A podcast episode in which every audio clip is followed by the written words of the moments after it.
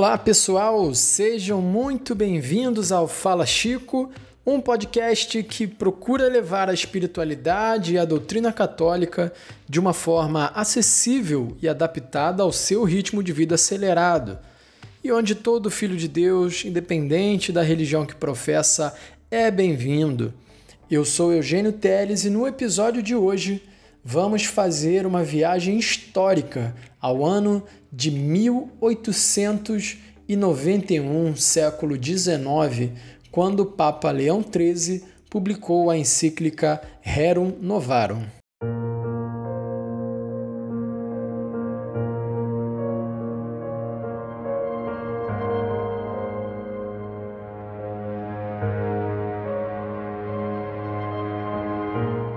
A Rerum Novarum foi um documento de grande importância para a história da Igreja, para a sociedade da época e também para a construção da doutrina social da Igreja como conhecemos hoje. Nela, o Papa Leão XIII discute as questões de trabalho que sofreram grandes transformações na Europa após a Revolução Industrial, no final do século XVIII, dando uma firme resposta ao fortalecimento do liberalismo e do capitalismo monopolista no continente.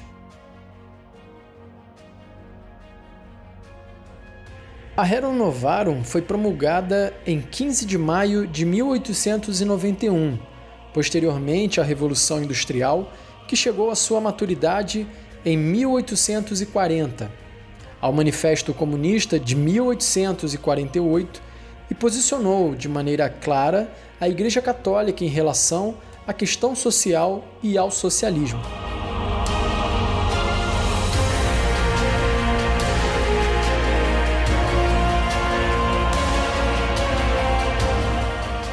É importante resgatar aqui um pouco do contexto histórico da época.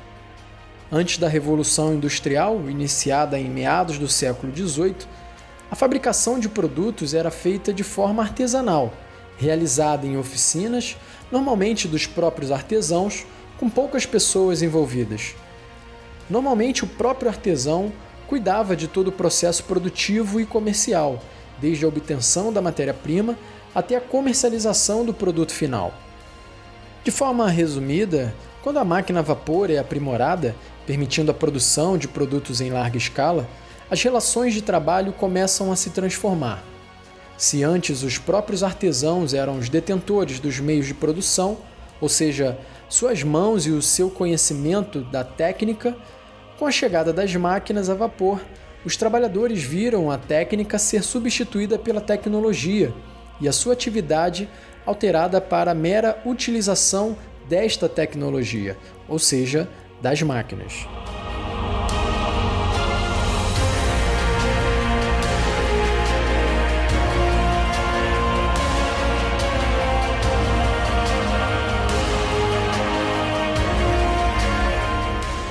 Aqueles que conseguiram desenvolver tecnologia, aprimorar máquinas para o aumento da escala de produção, passaram então a empregar os artesãos e camponeses para operar essas máquinas. Se antes os artesãos dominavam todo o processo produtivo e ficavam com todo o valor do trabalho, agora eles atuavam apenas em parte do processo produtivo, perderam a posse da matéria-prima, do produto final e do lucro. Assim, a sociedade ganhava uma nova configuração, de maneira muito resumida, dividida em duas classes: aqueles que detêm os meios de produção e aqueles que dependem dele para sobreviver.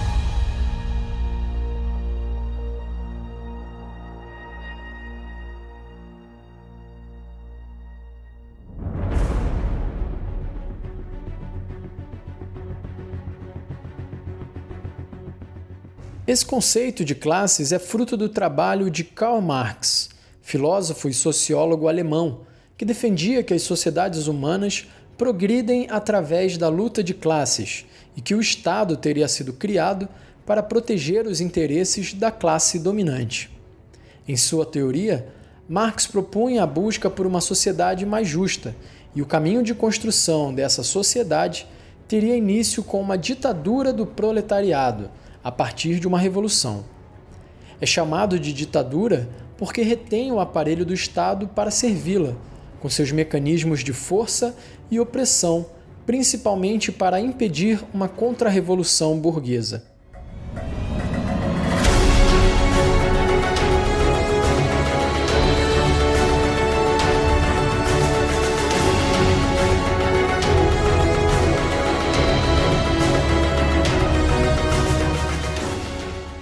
Entanto, os pensadores marxistas defendem que essa ditadura se difere da noção popular do termo, definidas por eles como egoístas, imorais, irresponsáveis e de governo político inconstitucional de um homem. Com a apropriação do Estado pelos trabalhadores, a socialização dos meios de produção e a eliminação da propriedade privada, a etapa posterior à ditadura do proletariado seria o comunismo perfeito, onde todas as desigualdades sociais e econômicas, além do próprio Estado, acabariam, inclusive as religiões. Esse assunto, a propósito, era duramente criticado por Marx, que afirmava que as religiões são o coração de um mundo sem coração, o ópio do povo. Sua teoria não se aprofunda à crítica da atividade religiosa, mas seguiu basicamente as opiniões de Ludwig Feuerbach, outro filósofo alemão ateu, para quem a religião não expressa a vontade de nenhum deus ou outro ser metafísico, é criada pela fabulação dos homens.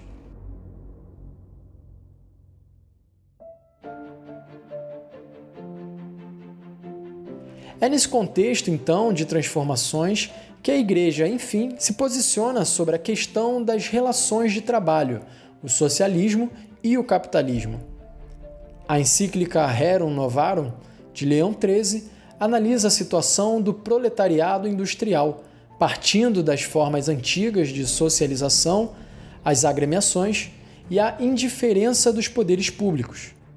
Nela, o Papa Leão XIII apresenta duas alternativas de projeto de sociedade a socialista, radicalmente condenada, e a solução cristã, que se expressava na perspectiva da Igreja como possibilidade única.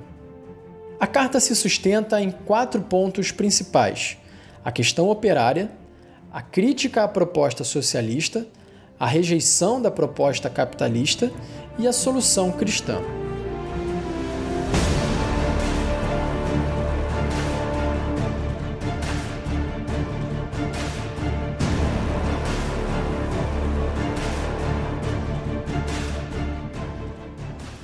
Sobre a questão operária, a carta diz: os processos incessantes da indústria, os novos caminhos em que entram as artes, a alteração das relações entre os operários e os patrões, a afluência da riqueza nas mãos de um pequeno número do lado da indigência da multidão, a opinião, enfim, mais avantajada que os operários formam a si mesmos e a união mais compacta tudo isso sem falar na corrupção dos costumes, deu em resultado final um terrível conflito. Ainda sobre esse assunto, o Papa critica a sociedade capitalista e defende o bem comum. A usura voraz veio agravar ainda mais o mal. Condenada muitas vezes pelo julgamento da Igreja, não tem deixado de ser praticada sob outra forma por homens ávidos de ganância e de insaciável ambição. A tudo isso deve-se acrescentar o monopólio do trabalho e dos papéis de crédito que se tornaram o quinhão de um pequeno número de ricos e opulentos, que impõem assim um jugo quase servil à imensidão de proletários. A Igreja tinha como centro de suas preocupações o avassalamento da vida introduzido pelo modo capitalista de produção e reconhecia que o capital estava centrado nas mãos de uma minoria. Ao mesmo tempo que condena o capitalismo, condena também o critério socialista da propriedade privada. Os socialistas, para curar esse mal, instigam nos pobres o ódio invejoso contra os que possuem e pretendem que toda a propriedade de bens particulares deve ser suprimida, que os bens de um indivíduo qualquer devem ser comuns a todos e que a sua administração deve voltar para os municípios ou para o Estado. mediante esta translação das propriedades e esta igual repartição das riquezas, das comodidades que elas proporcionam entre os cidadãos, lisonjeiam-se de aplicar um remédio eficaz aos males presentes. Mas semelhante teoria, longe de ser capaz de pôr termo ao conflito, prejudicaria o operário se fosse posta em prática. Outro sim, é sumamente injusto por violar o direito legítimo aos proprietários, viciar as funções do Estado e tender para a subversão completa do edifício social. A solução cristã proposta por Leão XIII aborda os seguintes aspectos: da propriedade privada. O direito à propriedade é entendido pela Igreja como um direito natural. Deus não concedeu a terra aos homens para que a dominassem confusamente todos juntos. Tal não é o sentido dessa verdade. Ela significa unicamente que Deus não assinou uma parte a nenhum homem em particular, mas quis deixar a limitação das propriedades à indústria humana e às instituições dos povos. O Papa deixa clara também a posição da Igreja sobre capital e trabalho. Assim como no corpo humano os membros, apesar da sua diversidade, se adaptam maravilhosamente uns aos outros, de modo que formam um todo exatamente proporcionado e que se poderá chamar simétrico, assim também na sociedade, as duas classes estão destinadas pela natureza a unirem-se harmoniosamente e a conservarem-se mutuamente em perfeito equilíbrio. Elas têm imperiosa necessidade uma da outra. Não pode haver capital sem trabalho, nem trabalho sem capital. A encíclica propõe ainda deveres por parte do operário e do patrão. Ao operário, fornecer integral e fielmente todo o trabalho a que se comprometeu, por contrato livre e conforme a equidade. Ao patrão, não devem tratar o operário como escravo, mas respeitar nele a dignidade do homem, realçada ainda pela do cristão. A encíclica também preconizava o salário justo, quando citando o apóstolo Tiago, capítulo 5, versículo 4, afirmava: Eis que o salário, que tendo extorquido por fraude dos vossos operários, clama contra vós, e seu clamor subiu até os ouvidos do Deus dos exércitos.